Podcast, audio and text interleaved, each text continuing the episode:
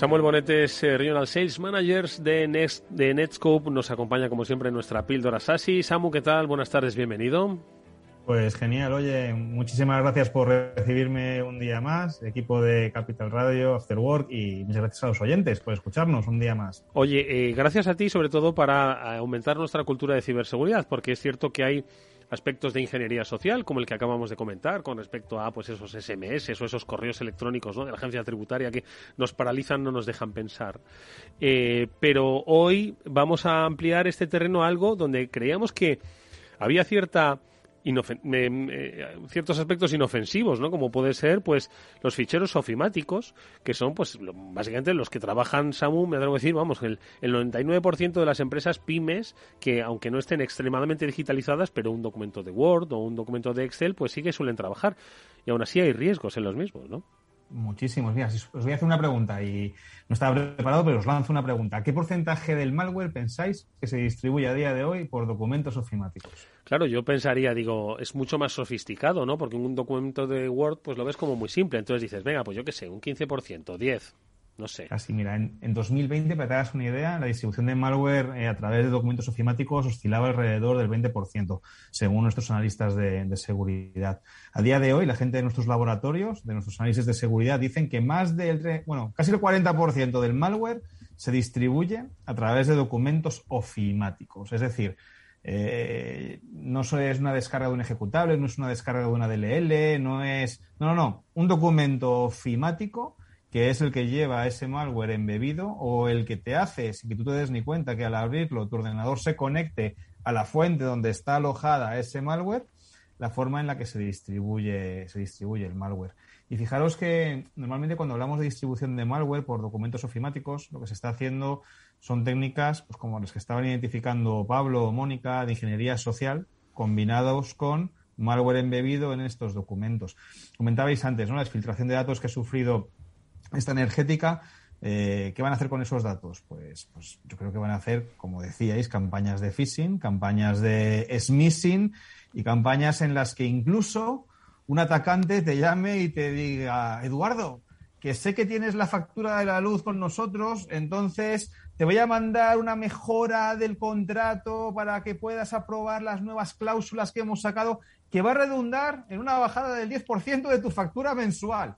¿Y, qué te van a mandar? Pues te van a mandar probablemente un correo electrónico o un SMS donde vaya adjunto un documento de Office. Y ese documento de Office sea el detonante para una infección en tu equipo. Lleve ese malware. Entonces. Eh, Perdona, Sam, un documento que puede ser. Que puede ser un archivo de Word, un, uno de Excel, eh, un. O sea, bueno, cuando hablamos los de. Los archivos que movemos todos los días, los archivos ofimáticos que movemos todos los días. Mira, para que te hagas una idea, tú citabas Word, Excel, eh, PowerPoint, el 50% de los archivos que contienen malware ofimáticos son ficheros de Excel. Cuando estamos hablando de malware distribuido a través de ficheros ofimáticos, el 50% viene en ficheros eh, Excel. El 25% en ficheros PowerPoint. 25% del malware que nos llega en ficheros ofimáticos son tipo PowerPoint y los Microsoft Word, los documentos de Word, aproximadamente un 20% eh, de todo el malware que estamos analizando va en ficheros de Microsoft Word. esa, esa es una tendencia muy, muy interesante, ver cómo la ingeniería social utiliza documentos de ofimáticos para toda la distribución de malware. Luego hay otro punto, ¿no? Y otra pregunta, y es cómo ¿Cómo se distribuyen realmente esos documentos? Porque yo te puedo mandar un correo electrónico con un enlace para que te descargues el documento de malware o adjuntarlo. Bueno, pues lo que nos hemos encontrado es que a que no sabéis dónde guardan los ciberdelincuentes esos documentos de Office. ¿Dónde? A ver, Pablo lo, sabe. Ah, Pablo y Mónica lo saben. En el ordenador. No lo imagináis, no lo imagináis dónde lo guardan. Ay, ay, ay, en la nube. Lo guardan en la nube, directamente. En la nube. Los ponen en Box, los ponen en OneDrive, los ponen en G Drive. De hecho, analizando eh, de dónde venían las principales descargas de malware, de documentos ofimáticos de malware, más del 60% de las descargas vienen de, eh, de G Drives, donde los atacantes no te mandan un enlace a una URL maliciosa donde está el documento, te mandan el enlace a un G Drive donde está el documento. Tú te vas a un sitio que es de confianza, que es G Drive, descargas ese documento y ese documento, que es un Excel de confianza también, cuando tú lo abres, produce una ejecución de código malicioso en, tu PC, Eduardo. Vale, y entonces, eh, bueno, lo primero yo creo que es saber cómo podemos identificarlo, porque claro, PowerPoints nos llegan todos los días. Eh, Word, Excel nos llegan todos los días por 10.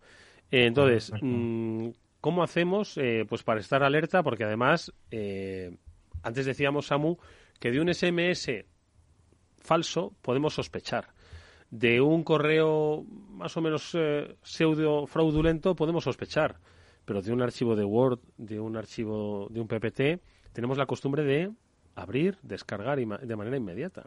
Claro, pero fíjate, Edu, yo creo que el, el, paso es el paso anterior. Es la sospecha que tú tienes del correo electrónico, la sospecha que tú tienes del SMS.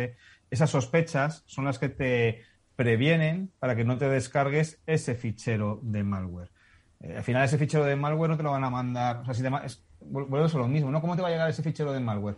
Pues en un enlace en un correo electrónico, sospecha de ese correo electrónico, si no es algo que esperes, sospecha de ello.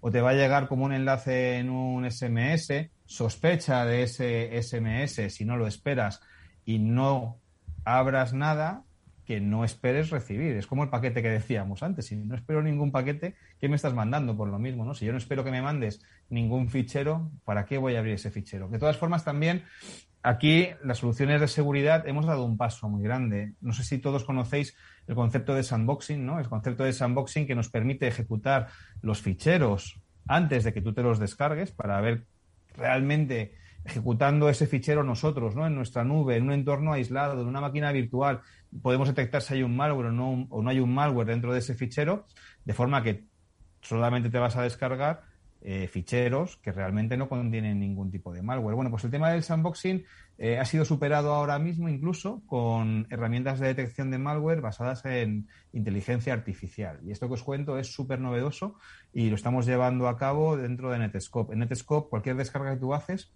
identificamos si ese fichero que te estás descargando es un documento ofimático. Si es un documento ofimático, lo pasamos a través de un motor de inteligencia artificial que hemos educado con muchas muestras de malware albergadas en documentos ofimáticos. Bueno, pues el motor que tenemos ahora mismo, la inteligencia que tenemos desarrollada es capaz de detectar malware en el 99,98% de las muestras que hemos pasado. O sea, ahora mismo se nos escapa solamente un 0,02% de malware en, a través del motor de inteligencia artificial que tenemos. Y eso es genial, ¿no? Porque sin que tú te descargues o antes de que tú te vayas a descargar ningún tipo de fichero, podemos hacer ese bloqueo directamente en la nube. Bueno, pues eh, eh, estas son las herramientas, como veis, eh, siempre desde la nube, eh, nos ayudan a pues eh, evitar estos problemas que, aunque creamos que estamos trabajando en nuestro escritorio, luego al final estamos trabajando siempre en remoto y más en estos tiempos. Pero el documento de Word no nos dice si estamos en un sitio u otro, sino nos eh, cree, digo el documento de Word, como digo el de PPT, ojo, nos hace creernos en un estado, en un estado seguro y no lo es tanto. Así que haceos con herramientas importantes que van a monitorizar por vosotros y a ejecutar por vosotros todos esos problemas sin que vosotros siquiera os deis cuenta. Es más, abrir el documento de Word tardaba mucho en vuestro ordenador. Bueno, pues va a seguir tardando igual. ¿eh? eh esto no, ¿verdad, Samu? Esto no les va a retrasar la apertura del documento. En absoluto. Y con la ventaja, además, Eduardo, que me da igual donde esté el usuario. Me da igual que el usuario esté en la oficina, que esté en su casa, que se conecte desde cualquier lado. Que tú ya sabes que con una solución como la nuestra, todo el tráfico del usuario va a pasar por un punto de control, que es la nube de Netscope, y ese punto de control va a aplicar las medidas de seguridad. Y como tú bien decías, ese punto de control ni añade latencias, ni añade complejidades, sino que protege al usuario con independencia de dónde está, sin impactar al rendimiento. Bueno, pues eh, ahí está la solución. Como siempre, nos la ha dado nuestro buen amigo, gran conocedor de la materia, Samuel Bonete, que es Regional Sales Manager de Netscope. Gracias, Samu, como siempre, es un placer escucharte. Gracias a vosotros. Y no olvidéis, el futuro de la seguridad está en la nube. Ahí está, nos encontramos allí.